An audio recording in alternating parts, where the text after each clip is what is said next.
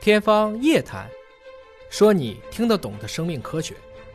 欢迎关注今天的《天方夜谭》，我是向飞，为您请到的是华大基因的 CEO 尹烨老师。尹老师好，小小好啊，我们今天关注四千亿只蝗虫到底会不会威胁我们国家？还有二十年前曾经发生一个故事，给大家回顾一下，就是浙江曾经有三万只鸭子啊，鸭子兵坐着飞机到新疆去灭蝗虫，就是用生态链儿的方式来消灭我们不想要的害虫。对，蝗虫的灾害呢，现在是在东非肆虐着啊，肯尼亚已经发生了七十年来最严重的沙漠蝗虫的入侵，包括索马里呀、埃塞俄比亚呀，都在经历着。有没有可能这些蝗虫飞到中国来？其实这个蝗灾已经结束了，结束了，啊，走到这个巴基斯坦、印度，基本上就销声匿迹了。他说的现在这个是沙漠蝗，对，蝗虫是属于昆虫里面直翅目，是昆虫里面比较早的一个类群。嗯蝗虫基因组比较大，直翅目的蝗虫的基因组要六点五个 G，就是基因组是人的两倍。嗯那么康乐院士因为跟华大一直有合作，当时测的主要是亚洲飞蝗，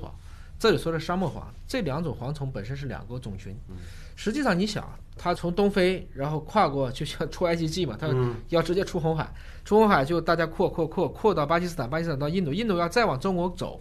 那要过青藏高原的。嗯，所以他没法从那个道走，那肯定冻死了。对要不他就直接奔着这个滇缅，直接进入云南那边云南儿啊，但那也是高原，历史上曾经有，但是很快也销声匿迹了。嗯要不然就得直接再往北绕到新疆的边上走。嗯就对蝗虫来讲，一天一百五十公里。很难飞这么远，而且要嗯有足够的食物。应该说这一次已经基本结束了。至于题目当中说的四千亿只蝗虫怎么来的，那是估出来的。嗯实际上谁也不可能数出来，而且实际上最开始原始的信源，大家现在也找不到，嗯不知道是哪个人把这个事儿说的特别大。当然，在非洲闹的确实挺凶的。那这倒怎么真就是飞到印度一下子就没了呢？这是个在印度被饿死的啊？这个过程中就太多事儿了。你可以想象，就是我们在历史上人类所面对的生物灾害，蝗灾是今天也对付不了的。今天还是没有办法，不能够撒药什么之类的中吗国整体来讲做的不嗯错，因为中国历史上啊就是对这个蝗灾实在是受不了了。对，所以你看，我们这个在历史上曾经有过记载啊，有一本叫《中国救荒史》，秦汉时间的蝗虫八点八年一次，嗯，到两宋的时候三点五年，元代一点六年，明清两代均为二点八年。越来越近了，这是啊，就到后来基本上就两三年一次了。那这个过程中呢，主要是结合叫黄淮海治理，就黄河、淮海、海河。那么顺便呢，就把大部分的黄区都改变了，因为蝗虫很多的时候它的产卵就是在河套边儿的。那么局部的蝗虫有发生，但是你说这种迁飞、迁徙过程中飞到哪去了，换个地方去造孽这种事情，应该说是越来越少了。最主要的就是中国的常见蝗虫还是东亚飞蝗、亚洲飞蝗和西藏飞蝗，没有闹过这种所谓的沙漠蝗。那么至于说中国的蝗灾是怎么处理的，主要是防和治结合，重点是不让你去生出那么多蝗虫，我改善你蝗虫的生活的生态环境，然后他用了生物防治法。一个是你产卵的地方给你绝吧绝吧啊，就别生出那么多蝗虫来；还有一个呢，就是用鸡鸭来吃蝗虫，这是蝗虫的天敌啊。我们之前曾经真的有过啊，浙江的鸭子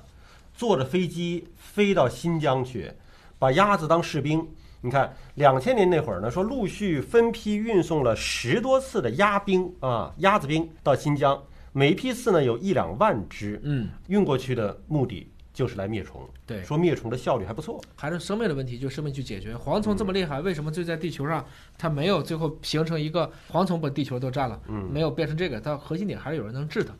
在生物防治法有一个著名的案例，叫做粉红椋鸟，嗯，木字旁加一个茎，就是凉快的凉，但是那个这个酸碱水儿变成了一个木字，嗯，它粉红椋鸟曾经在新疆闹过一次蝗灾，他们就用了这种叫做招引粉红椋鸟法。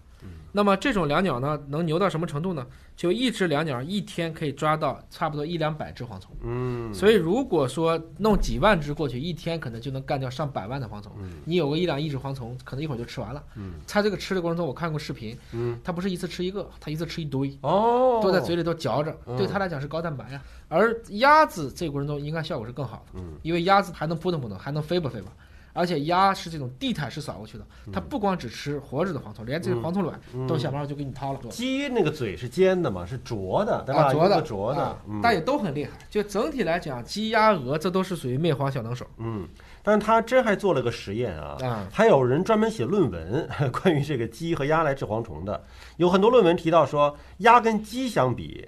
易于管理，易于管理因为鸡呢过于散漫自由，啊到处乱跑；鸭呢是属于成群结队没错啊，你往哪儿一赶，这一群鸭子都往那儿去。而且还做了一个分析是什么呢？制蝗虫这个牧草的收益九千八，养鸭盈利一千零五十，养鸡亏损五百。